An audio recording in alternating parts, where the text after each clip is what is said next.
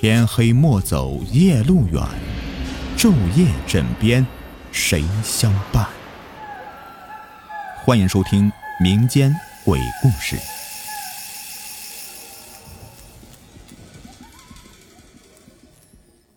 今天的故事名字叫做《砍掉脑袋活三年》上集。早些年，在我居住的那个县城里，发生过一件奇闻怪事儿。到我这代为止，这个故事已经流传了好几代人了。张一挑是个货郎，就是挑着两只货箱子，整天走街串巷的卖针头线脑的小贩。虽说也算是个商人，可他为人忠厚，不狡诈，做买卖从来都是童叟无欺。这一天。张一挑挑着担子正在街上行走，恰逢知县刘松坐轿从衙门口出来。张一挑听到铜锣开道的声音，赶紧往道旁边躲，也就是躲得急了点后面的货箱子脱了钩，扁担头子一下子就把旁边的老头给撅倒了。这老头年过七旬，身体糟烂的像朽木一样，哪能经受得住啊？一口气儿没上来，两条腿一蹬，当时就咽气了。这下的麻烦可大了，张一挑摊上了人命官司，衙役们闻讯上前连推带搡，把他抓进了县衙。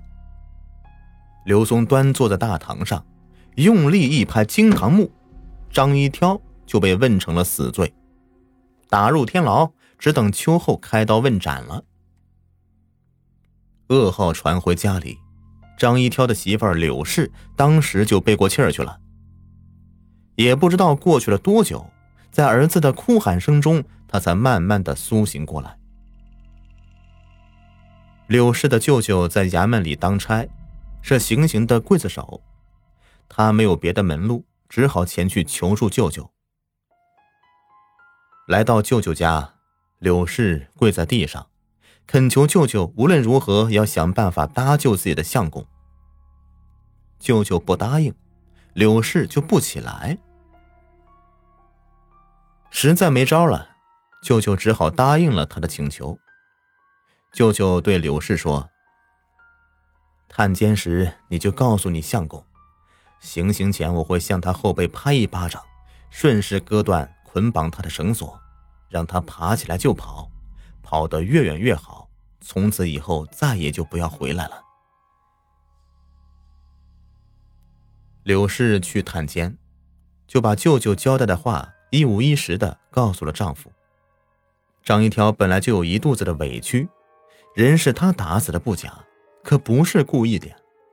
那个时候还没有过失杀人罪这一条，反正甭管你咋弄死的人，杀人那就得偿命。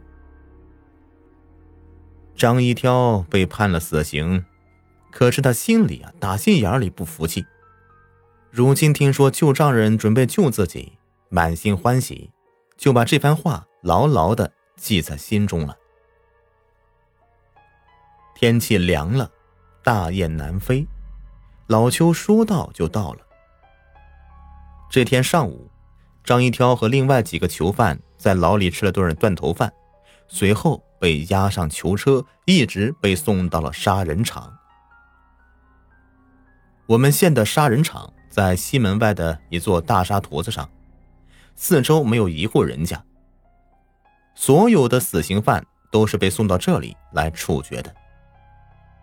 多少年以来，有成百上千的罪犯都在这里被砍掉了脑袋，有的尸体无人认领，就被黄沙掩埋了起来。一阵大风吹过，总会露出那么几块白森森的人骨头。平时这儿看不见人，只能瞧见那红眼睛的野狗。这种狗专吃死人肉，眼睛越红，那吃人越多。什么时候杀人了，这儿才会有人来。听说啊，有个人夜里从这地方经过，见到一个无头之人拎着灯笼在找什么。那个人就仗着胆子问他在找什么，无头之人说他在找自己的脑袋呢。你瞧瞧，这吓不吓人呢？话说张一挑等人刚一下囚车，刑场就被看热闹的老百姓给围住了。因为旧丈人留下的话，张一挑就什么都不害怕了。在大牢里面吃断头饭的时候，他比别人吃的都多。他只想有吃的有喝的，吃饱了喝足了才有劲儿跑，所以一连吃了三大碗饭。此时，张一挑跪在地上，腰板拔得溜直，可以说是面不改色心不跳。再看那几个囚犯，一个个被吓得面如土色，两眼发直，跟丢了魂似的。其中有一个强盗头子，这家伙是一个杀人不眨眼的恶魔。不料刚走上刑场，他就被吓成一滩泥了。张一挑四下看了几眼，见到西南角都是看热闹的老人和孩子，他就决定从那个方向逃跑。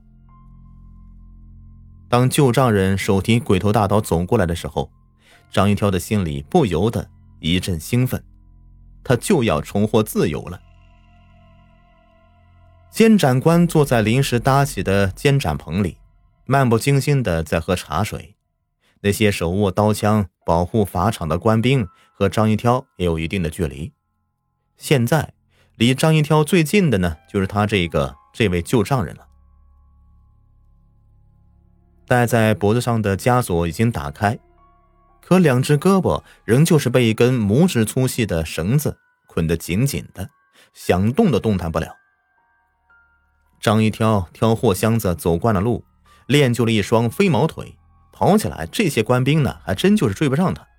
只要这旧丈人帮他割断这绳子，他就会像是离弦的箭，嗖的一下子射出去，要多快有多快。